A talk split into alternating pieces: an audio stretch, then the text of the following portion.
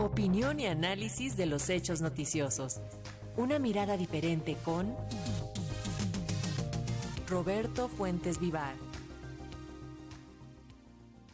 Para hacer un balance de todos los indicadores económicos que se han dado a conocer durante esta semana, nos enlazamos vía plataforma con Roberto Fuentes. Roberto, te escuchamos. Abre tu micrófono, Roberto. Tu micrófono, Roberto, si nos apoyas. A abrir, Ahora sí, perdón. Adelante. Perdón, muy buenas tardes, a, buenas tardes al auditorio de Radio Educación. Y pues como lo hemos estado escuchando, ayer la Junta de Gobierno del Banco de México eh, asumió la receta neoliberal para tratar de reducir la inflación e imitando a la Reserva Federal de Estados Unidos, votó a favor de un incremento de 75 puntos base en la tasa de interés para, para ubicarla en 7.75%.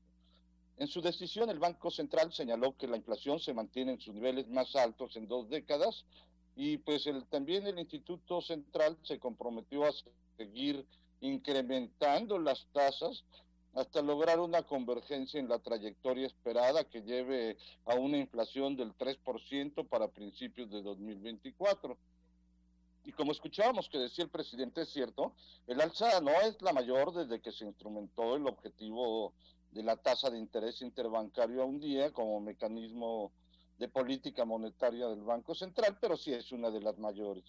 Pero sí, concretamente, esta alza en las tasas es un símbolo de los temores globales que se viven y que tienen al mundo al borde de la recesión. Desde luego, la mayor parte de los analistas coincidieron en que persisten los cuellos de botella que están impidiendo a todo el mundo reducir la inflación, como el nuevo confinamiento en China provocado por la ola de, coronavirus y también los mayores precios de alimentos y energía afectados por el conflicto de Rusia y Ucrania. Pues todos estos temas se volvieron a destacar como los riesgos inflacionarios. En muchas ocasiones he comentado aquí en Radio Educación sobre los riesgos que implica el aumento en las tasas de interés, que en síntesis encarece el crédito y privilegia solo a los inversionistas que buscan las tasas más altas de los mercados. Al encarecerse el crédito y reducirse el circulante, se hace más cercana la posibilidad de una recesión, como sucede precisamente en Estados Unidos, en donde las tasas aumentaron hace unos días y se redujo el circulante y está casi a punto de iniciar la recesión. Algo que vale la pena destacar es que en México el nivel inflacionario es menor que en el vecino del norte, en donde ya se acerca a niveles de 9%. Eh, concretamente ayer el INEGI decía que en la primera quincena de este, de este mes la inflación se ubicó en 7%. Eh, pues también en la Unión Europea hay países que tienen un crecimiento en el índice de precios mayor a dos dígitos. Desde luego las medidas adoptadas por los bancos centrales, incluyendo el de México, pueden incidir en un mayor crecimiento económico al moverse menos la economía de un país y también es posible que se retrasen o se puedan inhibir las inversiones. En este sentido, quizá valga la pena hacer un pequeño análisis de la situación que se vive en, México en este sentido. Para empezar, hay que señalar que al cierre del primer trimestre México mantuvo un avance en el Producto Interno Bruto, aunque leve, de solo 1%, pero mientras tanto en el vecino del norte hubo un retroceso de 0.4%. Y esta semana se presentaron al menos media docena de indicadores en México en los cuales se puede observar que si no hay un gran crecimiento, sí al menos hay un avance lento en todos ellos, ya sea en apartados como la inversión o como el personal ocupado o como los ingresos de las empresas.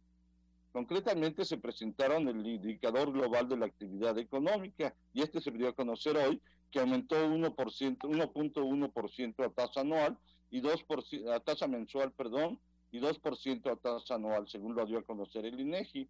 Las actividades terciarias, es decir, los servicios, que son los, de los que mayor peso tienen en el Producto Interno Bruto Nacional, crecieron en abril 1.3%, las actividades secundarias 0.6%, pero eso sí, las actividades primarias agropecuarias disminuyeron un 1.3%. aunque de manera anualizada, estas últimas, es decir, el sector agropecuario, mantiene un crecimiento de 5.3%. En fin, pero lo mismo sucede con otros sectores específicos. Esta semana el INEGI presentó las cifras de la oferta global de bienes y servicios, del consumo privado, del ahorro bruto, de la inversión bruta, del consumo de gobierno, de las empresas constructores, de los servicios no financieros, del comercio y algunas otras más. En todas ellas eh, se puede decir que, hay un, que se mantienen los crecimientos entre 1 y 2%, aunque la construcción sí es uno de los sectores que cayó en abril, pero sí mantiene un crecimiento en el año. Paralelamente, todos los días hay noticias privadas sobre nuevas inversiones. Nada menos ayer se dieron a conocer ampliaciones de planta en empresas de, de Henkel en Nuevo León o de Heineken en Toluca.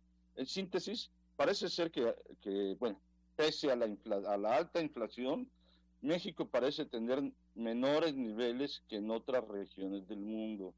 Al mismo tiempo, el país también parece librarse de una caída del PIB, por lo menos en los primeros meses del actual trimestre, lo que alejaría desde luego por el momento el fantasma de la recesión.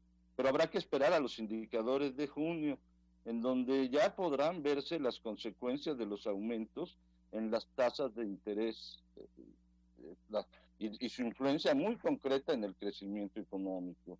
Y bueno, ojalá estas consecuencias no sean tan graves y ojalá y sí los economistas encuentren nuevas fórmulas en vez de solo aumentar las tasas de interés para frenar la inflación.